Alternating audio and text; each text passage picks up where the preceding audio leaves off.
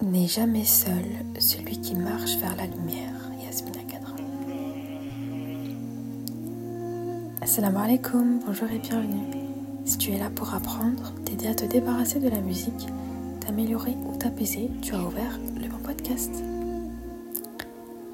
Peu importe ta confession, ton origine ou ton orientation, marhaba et libre à toi d'aimer ou non.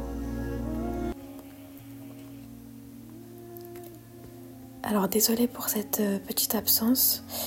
En ce moment, je prépare mes examens de fin de semestre, donc euh, je fais au mieux. Mais bon, voilà. En tout cas, pardonnez-moi d'avance.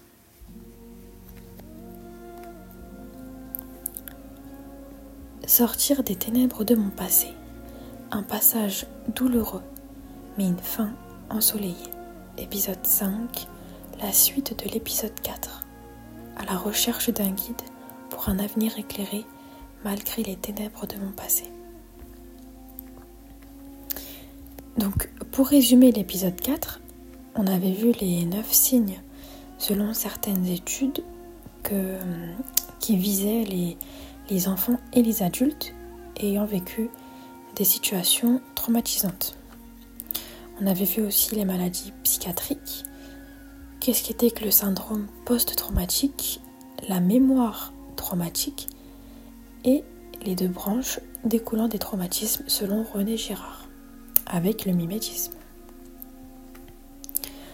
On avait commencé à se questionner sur les potentielles réactions, conséquences et questions.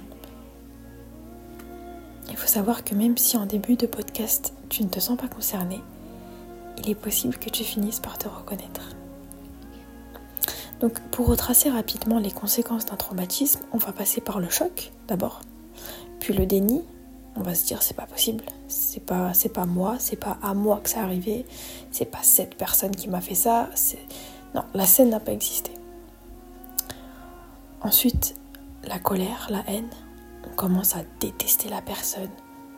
On la voit différemment, on peut plus la supporter, on oublie on oublie même les, les beaux moments qu'on a peut-être vécu avec ou non on déteste la personne, on est dans la colère. Ensuite, on a la phase de marchandage. Donc, euh, si je peux, si je peux pas faire ça, alors je peux pas faire ça. On, on, se met des blocages en fait. Puis on redescend un peu. Et là, c'est le vide et on tombe dans la dépression. Et au moment de la dépression, cette étape en fait, va avoir deux possibilités.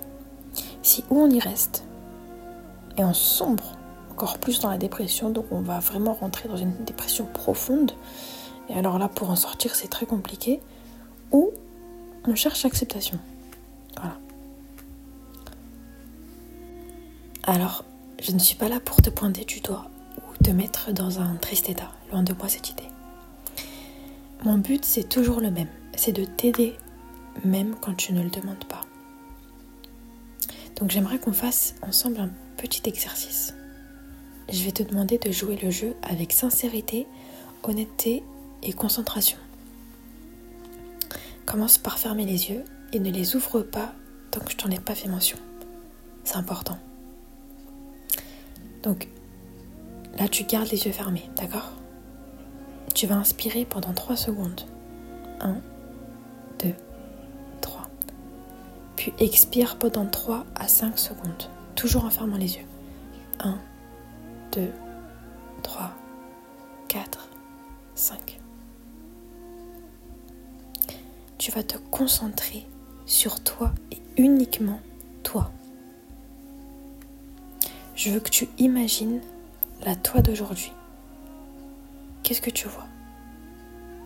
Est-ce que tu vois une personne épanouie, accomplie, une personne incomplète, une personne qui se cherche, une personne qui a besoin d'être rassurée, une personne vide, une personne triste. Est-ce que tu te sens emprisonné par ton passé? Ok, d'accord. Maintenant, je veux que tu retrouves ta personne lorsqu'elle était heureuse, lorsqu'elle était insouciante lorsqu'elle ne portait pas ce triste visage, ce masque. Qu'est-ce que tu vois? Qu'est-ce que tu vois à cette période? Maintenant, je vais te poser une dernière question. Qu'est-ce que tu aimerais dire à la petite personne que tu étais, à l'enfant que tu étais?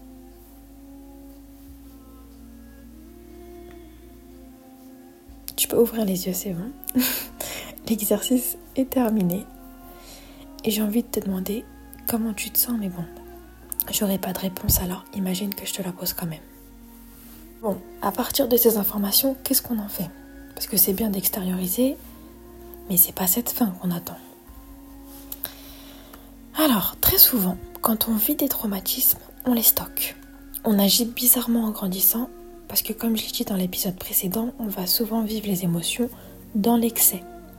C'est-à-dire on va s'énerver vite, on va être à fleur de peau, on devient très susceptible, on fait des crises d'angoisse.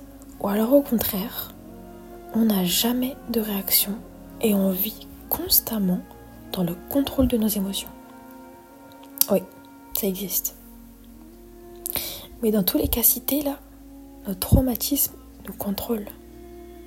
Parce que que tu le veuilles ou non, ils ont un énorme impact sur toi-même et sur ce que tu vas devenir.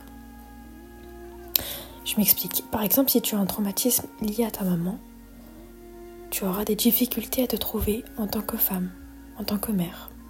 Là, je parle pour les femmes. Euh, si tu as des traumatismes liés à ton père, tu vas chercher ce côté paternel inconsciemment chez ton conjoint et tomber dans la dépendance affective. Ou au contraire, tu vas avoir un esprit de vengeance. Parce que la première figure masculine est sombre pour toi. Donc tu vois les hommes comme des clones, légèrement différents, mais tous aussi dangereux. Tous les hommes, tu les vois comme ton père, inconsciemment. Donc tu t'en protèges et tu vis dans la méfiance. Et dans un couple, mélanger amour et méfiance donne naissance à une toxicité remplie de passion et de dangerosité. Tout à l'heure, quand j'ai parlé des conséquences, j'ai parlé du déni. Donc, je vais te raconter une petite anecdote. Une fois, je parlais avec une amie qui fait beaucoup de crises d'angoisse. Et elle me répondait comme une machine en fait en me disant non mais c'est une épreuve d'Allah. Alors oui, c'est une épreuve d'Allah. Mais attention, faut pas tout mélanger. Allah il nous met des épreuves. Allah nous teste. Allah nous fait vivre des choses qu'on ne se sent pas capable d'assumer sur moment. Et pourtant, il dit dans son livre sacré Allah n'impose à aucune âme une charge supérieure à sa capacité. Elle sera récompensée du bien qu'elle aura fait, punie du mal qu'elle aura fait, Seigneur, ne nous châtie pas s'il nous arrive d'oublier ou de commettre une erreur. Seigneur, ne nous charge pas d'un fardeau lourd comme tu as chargé ceux qui vécurent avant nous. Seigneur, ne nous impose pas ce que nous ne pouvons supporter. Efface nos fautes, pardonne-nous et fais-nous miséricorde. Tu es notre Maître, accorde-nous donc la victoire sur les peuples infidèles. Surat 2 Al-Baqarah verset 288, 286. Euh, pardon. Mais Allah nous parle de faire les causes. Allah nous a donné accès à deux sciences sur terre. La science de l'âme, donc le Coran, et la science du corps. Et pourtant, les deux sont les sciences du cœur, subhanallah.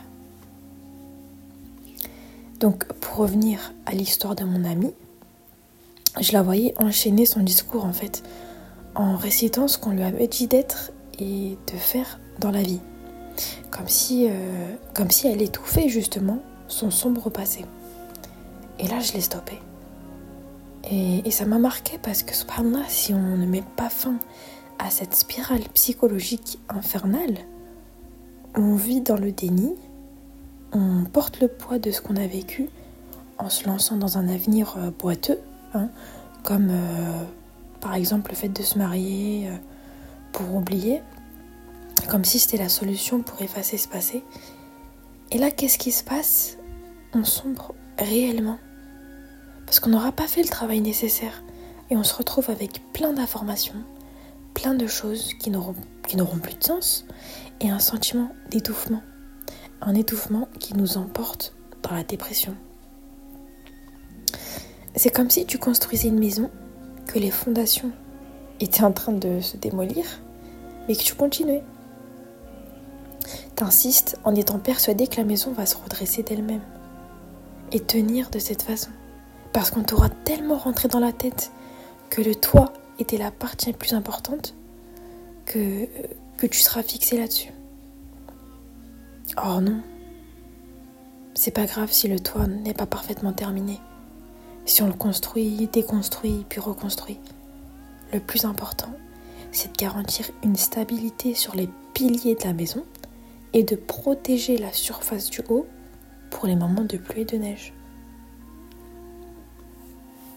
On a tendance à chercher l'erreur chez soi parce que si c'est chez nous, c'est plus facile.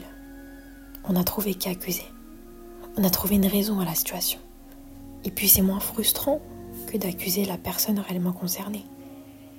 Parce que sur nous, on peut agir encore. On a une sorte de réponse en fait. Et puis on a peur de passer pour le fou, pour la folle. On n'a pas envie de se prendre un mur. Et quoi de pire que d'avoir une peine rejetée, jugée? Alors attention, je ne t'incite pas à détester la personne fautive, mais Allah n'a-t-il pas créé des émotions chez toi, des besoins, des envies, des dépendances? Il t'a donné un cœur. Et c'est quoi un cœur? Tu penses que c'est qu'un organe emboîté dans ton corps? Non. Le prophète sallam a dit En vérité, il y a dans le corps humain un morceau de chair qui, en bon état, permet au corps tout entier de prospérer et qui, en mauvais état, le corrompt en entier. C'est le cœur. Donc, alors, le hadith euh, porte principalement sur le comportement, mais pas que. Parce qu'en en fait, si tu prends pas soin de ton cœur, de toi, comment tu veux t'en sortir? Tu peux pas. Il y a une phrase qui dit Un cœur qu'on laisse traîner partout finit toujours par se blesser.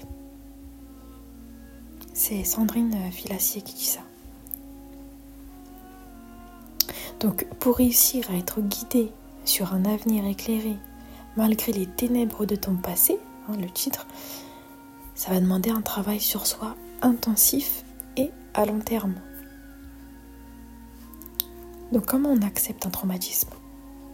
Comment on accepte qu'on nous a enlevé une partie de soi? En fait, on ne pourra jamais accepter et oublier et, vivre comme si ça n'avait jamais existé parce que ça, c'est revenir sur euh, la défense de soi, donc le déni. Mais les solutions qui sont bien évidemment euh, modulables et, euh, à à, comment dire, à vivre euh, euh, différemment selon les personnes, c'est les suivantes.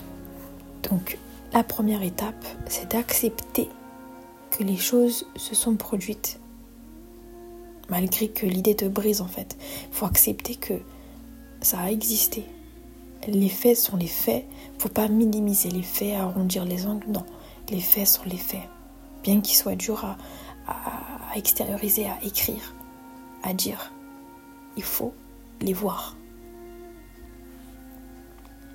La deuxième étape, c'est de comprendre que tu ne revivras jamais la partie qu'on t'a enlevée.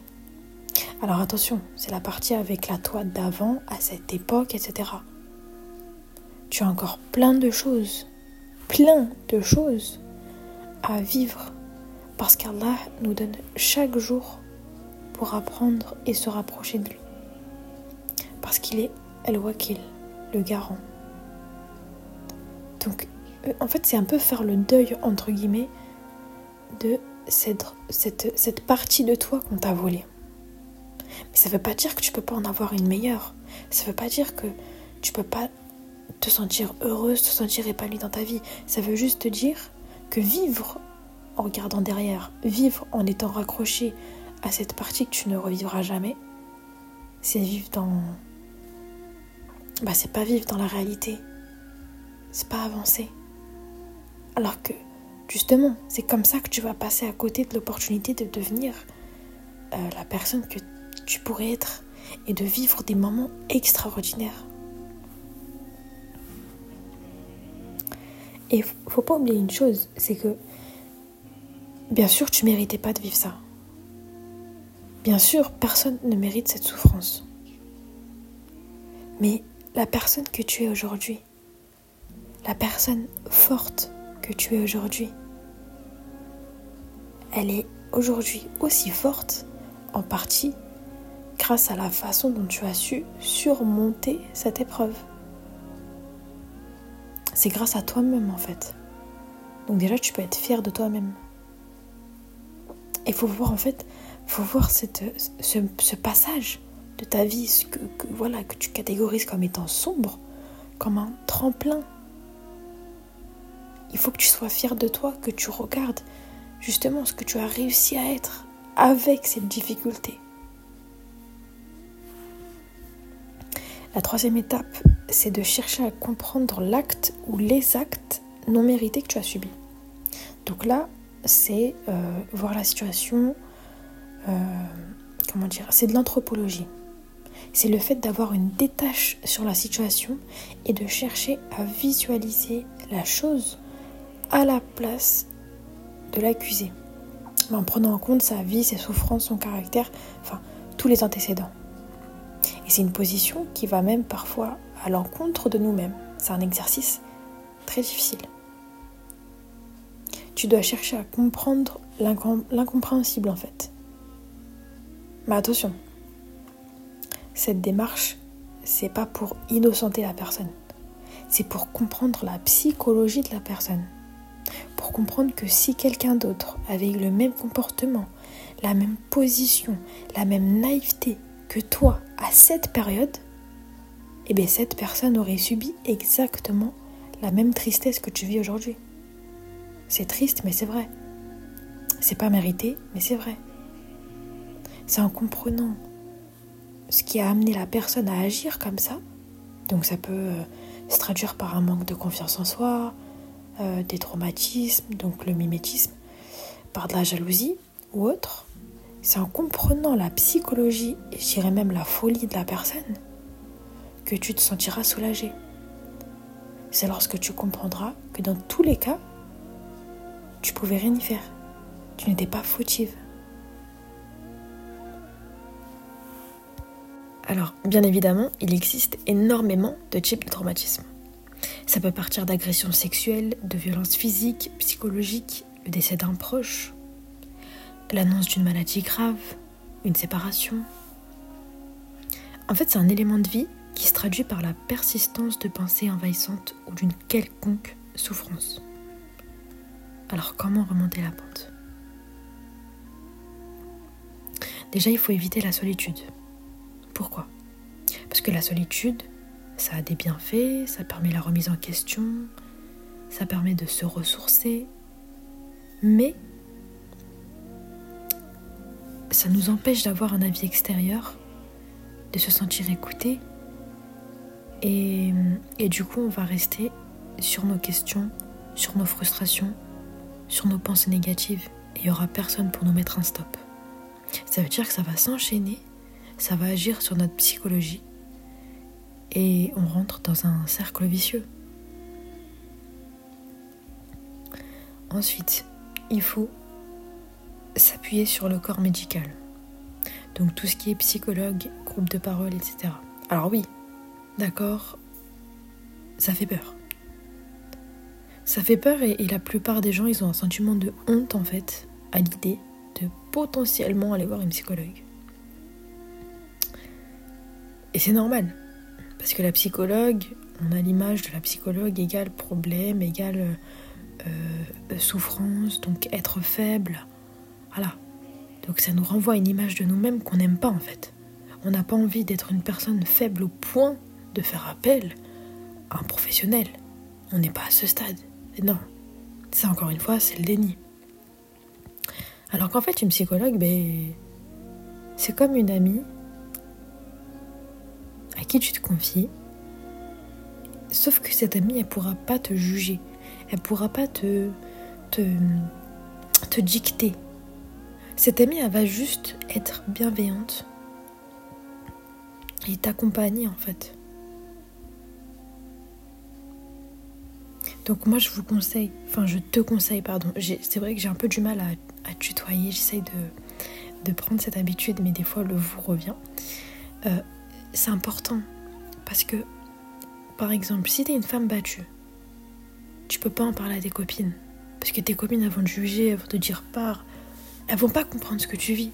Elles vont te dire, mais attends, mais je comprends pas, t'aimes souffrir ou c'est. Comment ça se fait? Elles vont pas comprendre. Elles vont pas comprendre l'amour que tu portes à cet homme parce que bah pour elles, c'est insensé en fait. Et si tu vas dans un groupe de parole, et il y en a partout, bah, tu vas avoir des femmes qui vivent la même chose que toi, qui ressentent les mêmes sentiments, émotions que toi, et qui sont dans ce même cercle vicieux, dans cette même dépendance. Et quand on se sent, comment dire, quand on se reconnaît chez les autres, ben on se sent moins seul déjà. Donc ça nous apaise. Parce que si on n'est pas seul, si les autres vivent comme nous, c'est qu'on est normal. Alors que notre entourage nous fait comprendre qu'on n'est pas normal à accepter cette situation. Mais ça, encore une fois, c'est être dans le jugement. Parce que qui aimerait être dans cette situation? Toi-même, t'aimes pas cette situation. C'est juste que tu trouves pas de solution. Tu trouves pas comment t'en sortir. Et tu es dans l'espoir que les choses vont se régler à un moment donné. Et que partir c'est abandonner la personne que t'aimes, c'est abandonner un avenir que tu espères vivre avec cette personne, c'est abandonner plein de choses. Et c'est pour ça que aller dans un groupe de parole, par exemple dans cette situation, mais il y a d'autres situations, tu vas te sentir écouté, tu vas te sentir concerné, tu vas te sentir, tu vas te reconnaître chez les autres. Et ces personnes pourront t'aider, justement. Ensuite, faut pas s'auto-diagnostiquer. Parce que autant être dans le déni, c'est dangereux, mais à l'inverse, s'auto-diagnostiquer, c'est d'autant plus dangereux. Encore pire si on prend l'initiative de prendre des médicaments ou autre. Ensuite, on a écrire. Écrire qui est recommandé par euh, tous les thérapeutes et psychologues. Parce que écrire, c'est quoi? C'est pas juste écrire. Écrire, c'est poser des mots sur les mots. M-A-U-X. C'est, comprendre. C'est voir les choses. C'est rendre palpable le problème. C'est agir. C'est même réagir. Tu vois? Donc écrire, euh, faut pas négliger l'écriture. C'est très très très très thérapeutique. C'est vraiment ce qui peut t'aider. En tout cas, ça peut faire partie des choses qui vont t'aider. Et enfin, renouer son lien avec Allah, refaire vivre sa spiritualité. Alors, le lien entre les traumatismes et la religion. Malgré mes nombreuses recherches, j'ai pas trouvé de travaux euh, sur euh, les traumatismes. J'ai trouvé sur la tristesse et sur les épreuves.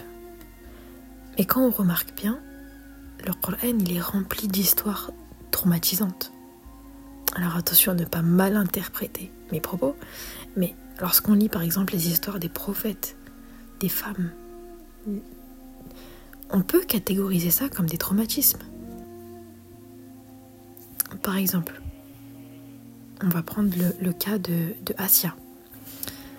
D'après Abdullah ibn Abbas, qu'Allah les le prophète sallallahu alayhi wa sallam a tracé sur le sol quatre traits, puis a dit Savez-vous ce qu'est ceci?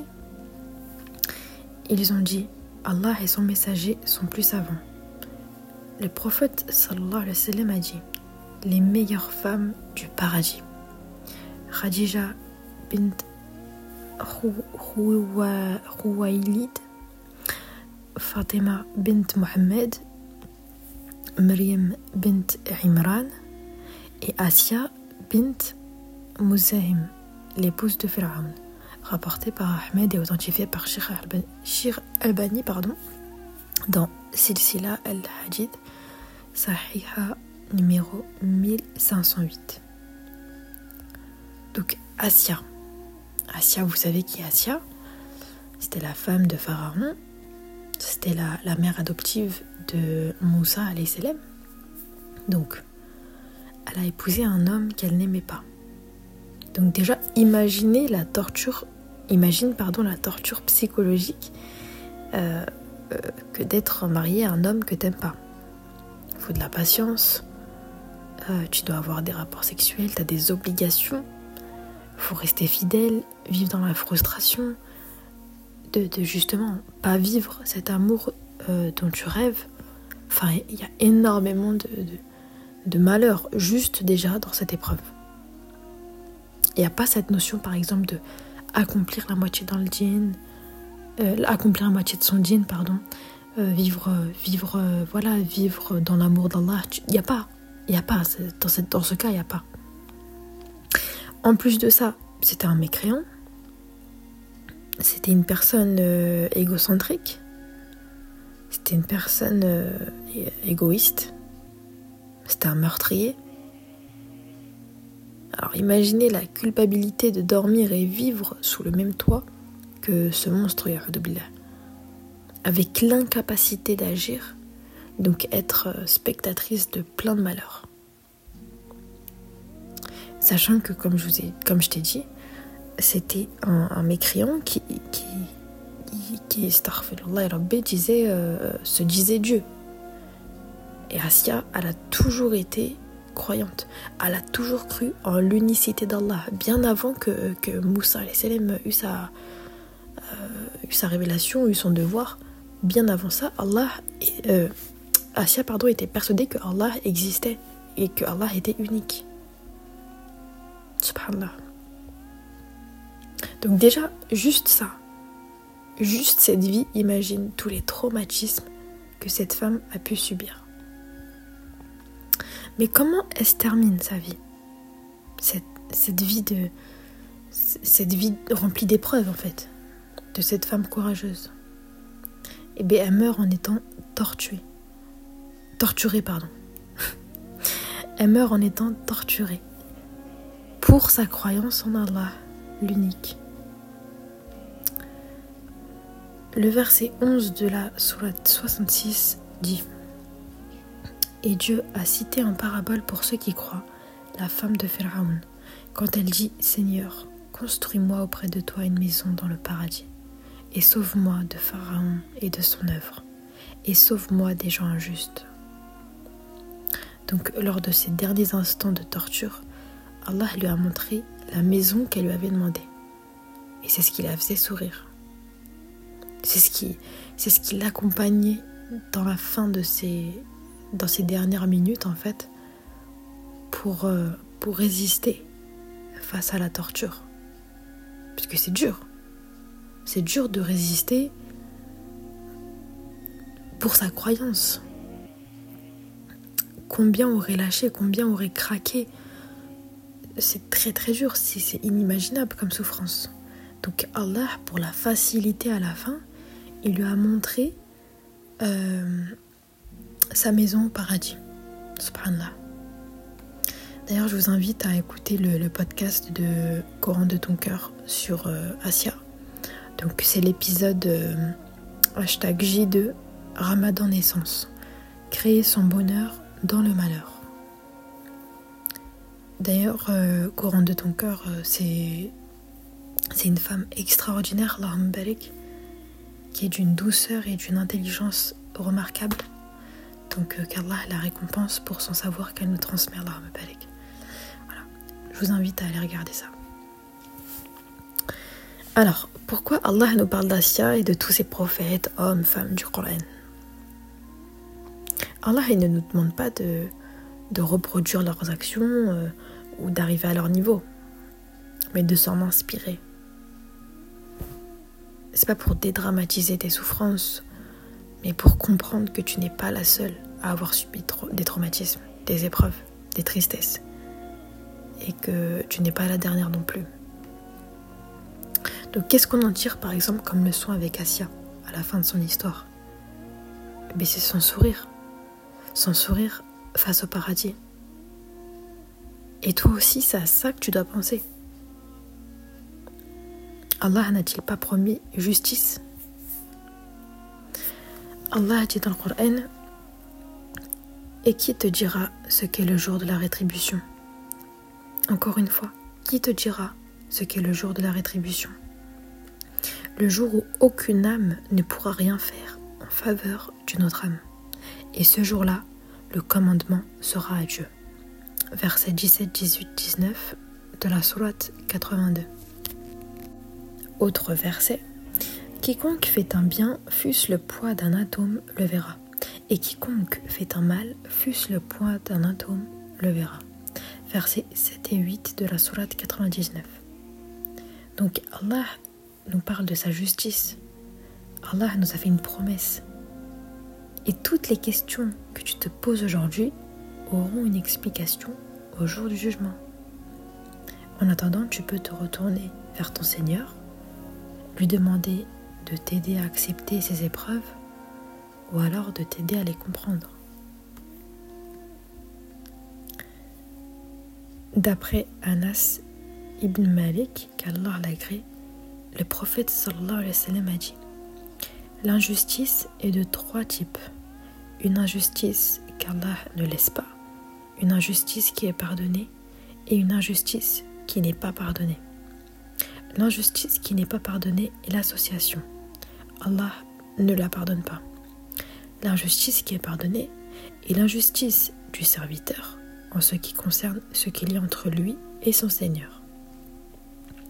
Et l'injustice qu'Allah ne laisse pas est l'injustice des serviteurs. Allah applique le talion les uns vers les autres. Rapporté par Tayalisi et authentifié par Sheikh Albani dans Silsila Sahiha numéro 1927.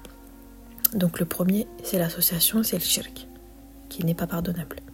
Le deuxième, c'est euh, le fait que Allah pardonne à ses serviteurs. Et le troisième, c'est l'injustice des serviteurs envers, envers les autres serviteurs. C'est-à-dire que celui qui a subi l'injustice va prendre les bonnes actions de celui qui a été injuste envers lui. Et s'il n'a plus de bonnes actions, alors ce sont ses péchés qu'il mettra sur lui. Ceci est explicité dans d'autres hadiths authentiques. Il y a un autre hadith qui est important. Aide ton frère, qu'il soit oppresseur ou opprimé. Les compagnons demandèrent Ô messager d'Allah, nous aidons celui qui est opprimé. Mais comment aider celui qui est oppresseur? Il répondit en l'empêchant d'opprimer, rapporté par Bukhari et Muslim. En fait, notre prophète sallallahu sallam nous incite à la rahma, au bon comportement, même face au mauvais. Ce hadith met l'accent sur l'importance d'agir avec justice et de se sentir du côté de la vérité, même dans des situations où des personnes commettent des actes répréhensibles.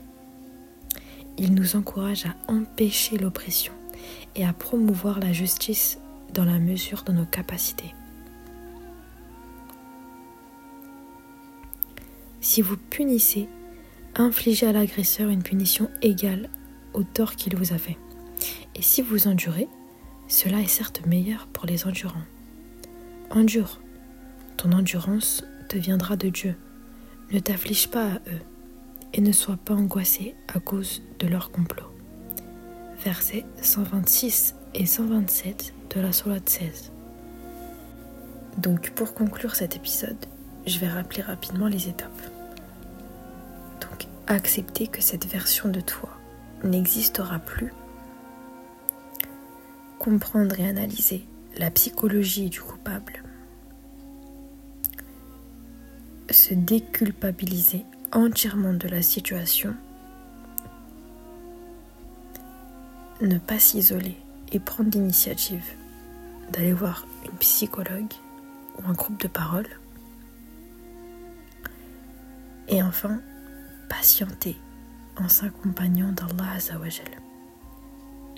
Parce que qui d'autre que ton Créateur peut réparer ton cœur et ses tourments? Votre Seigneur dit Appelez-moi, je vous répondrai. Ceux qui par orgueil se refusent à m'adorer entreront bientôt en enfer humiliés. Verset 60 de la Sourate 40. C'est la fin de cet épisode. N'hésite pas à m'encourager en me laissant une petite note et un commentaire sur ce que tu en as pensé. Et n'oublie pas que le chemin vers la paix demandera un esprit endurant, une autodiscipline constante et un amour bienveillant. Allah wa Salam alaikum.